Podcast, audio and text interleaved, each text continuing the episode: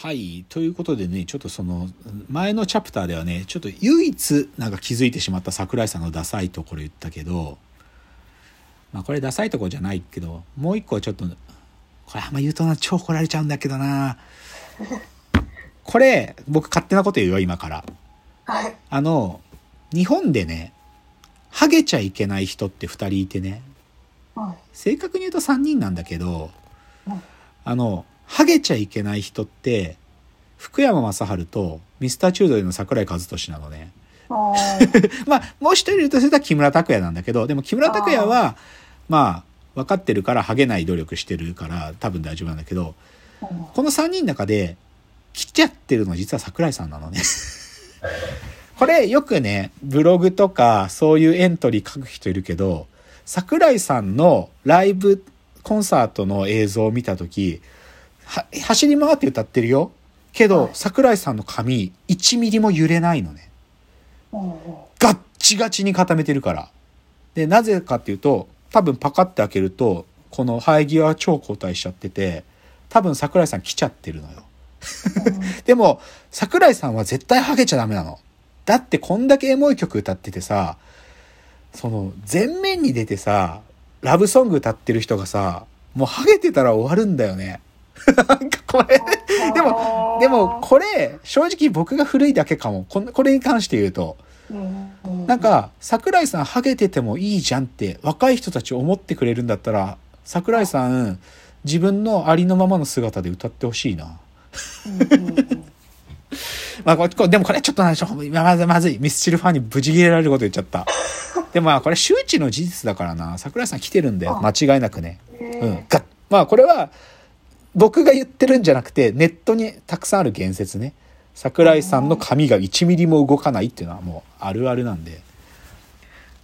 いや、でもちょっとね、話ちゃんと本筋に戻すと、なんか、深谷さんあんまテレビ見ないじゃない？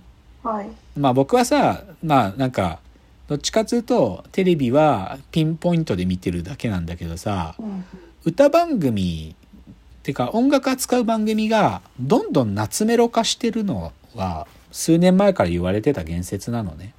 うんもうテレビで音楽番組やるときに、最新のヒットソングみたいなもうやり方は絶対しなくて、もう完全に夏メロ、昔の曲ともう一緒になってテレビ作る。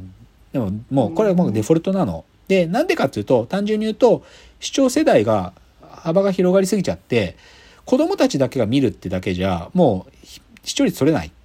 お父さん世代、究極的にはじいちゃんばあちゃん世代まで刺さってないと見れない。だから、まあ、紅白歌合戦みたいな作りになってんだよ、全番組。ももう本当に昔の世代のやつから今もいてみたいな。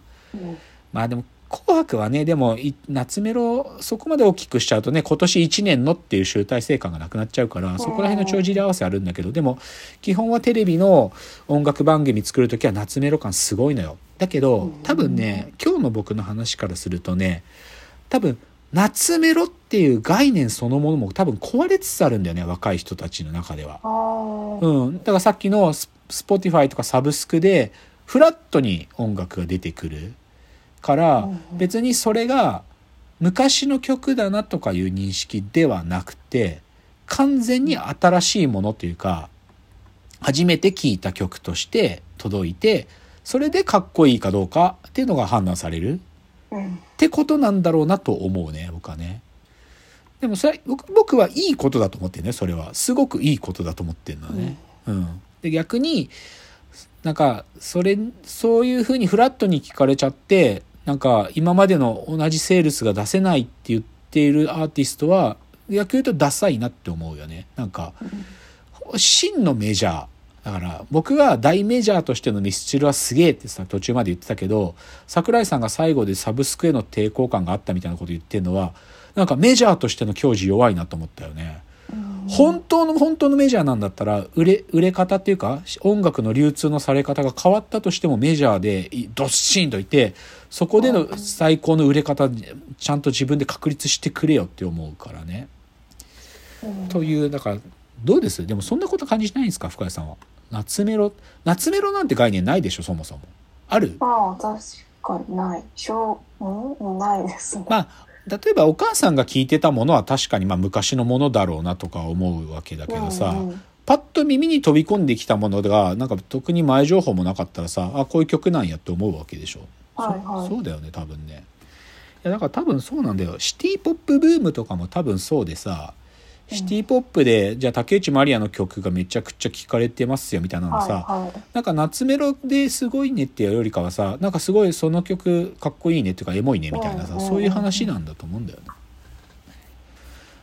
つうことだと思うんだけどね。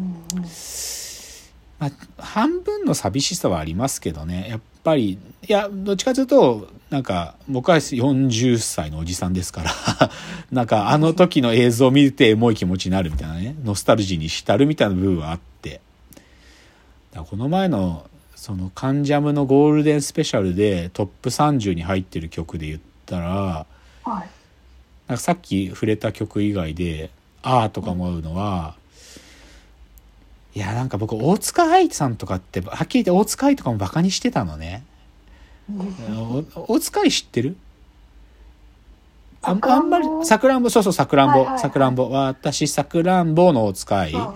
だけどおなんかなんていうのかな。まあ見た目がね多少こうちょっと可愛らしい感じにも見えたりするからなんかそういうキャラクターで売るんかなってなんかそういう意味で見てたりリップスライムのスーと結婚したけどスーさんがふ浮気しちまって離婚されちゃったみたいななんかちょっと そういうなんかこう出入りもあるからちょっとバカにしてたけど改めてさ今回のやつでにその25位が大塚愛のさくらんぼだったんだけどあれ自分で書いてんだなってことがなんかさ改めて再認識。シンガーソングライターさくらんぼこんな自分で書いたんだって知るとすげえなと思うんだよね。なんかああんなに遊び心を持って曲作って当てたってことすごいよね。あんな恥ずくてできないよ。もう一回笑顔咲く なんてもう一回なんて入れらんねえよ。あれ自分のアイデアなのかな？あれ？わかんない。深谷さんそのもう一回のやつ。あからあ深谷さんあんまカラオケ行かないんか？あすいません。今あ聞けちゃった。消え大塚愛のさくらんぼカラオケでカラオケで歌ったことある？あ深谷さんあんまカラオケ行かねえんだなでも僕はカラオケで自分が歌うわけじゃねえけどなんか女の子とかがさ大塚愛の曲入れた時なぜかこのえー笑顔咲くなんちゃらのなのでもう一回笑顔咲くのとかテンション上がるけどねそれなりにね、うん、だからそれを自分でもし発明してるんだとしたらすげえなと思う。あんなあんななんかねは自分でもしそれや書けって言われたら恥ずくて書けねえけどな。とかね。うんでもあとやっぱなんだろうなそう鳴らしてみた時にすげえなと思うのもな、まあ、いくつもあるけどはい。いや僕サカナクションってすげえって知ってるよ？すげえって知ってるしけどちょっとさあの山口一郎さんってあのボーカルの人って少しこはうちょっとね文学的だよね彼はやっぱり少しそのその文学っぽさが嫌いだったの。なんかそのごちゃごちゃうるせえやつだなと思ってたなんかあんまりにもアーティストはさ詩で語ってくれればいいから詩の外で自分の作品世界のことあんま喋ってほしくねえなっていう気持ちがあってそのごちゃごちゃ語る感じ好きじゃなかったんだけどこの30位の中の21位で「新宝島」って曲チャッチャッチャッチャチャッチャッチャッチャッチャチャッチャッチャッチャってやつ君とはいはいなんか目的地のみたいなやついやでもあれはなんか改めて聞くとミニマルの本当にミニマルだけどすごい曲だねなんかななんかこんな単純な曲でここまでのことできるんだって思うねなんかねなんかこの前ちょっと喋ってちょっとね過剰評価だったなって今反省してる話のなんか Vaundy の踊り子を僕は死ぬほど数週前に評価してたんだけどで Vaundy の踊り子自体は本当にミニマルな曲ですごいなと思ってるんだけどうん。でもそれと同等にもっと先にこの「新宝島」っていう曲は同じくらいミニマルですごいことやってるなとか思う改めて思うね。うん。とか、まあ、あとはあれかな。嵐？あ嵐のこれ、ラブソースイートが27位なんだけどね。ウォー、ウォー、おー、イェイイェイ、えいえいの、なんかね、はラブソースイートのラブソースイート。うん。なんか、嵐が歌ってるだけで嬉しくなるね。なんか、もう、スタースターまあでもスターっていうよりかは、なんか、優しいお兄ちゃんたちが、うんなんか、もう仲良しそうにしてるだけの映像で、こんなに幸せな気持ちになんの？と思うね。なんかね。あ、でもなんかこの見方もな、はっきり言って、親父なんだろうな。なんか今言ってて思うわ。正直そんなのどうでもいいと思ってんだもんな、若い人たちは。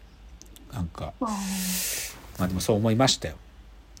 ちなみに深谷さん、この、僕今、台本に上位30曲書いてるんですけどね。はいこれ最強ソングベスト30。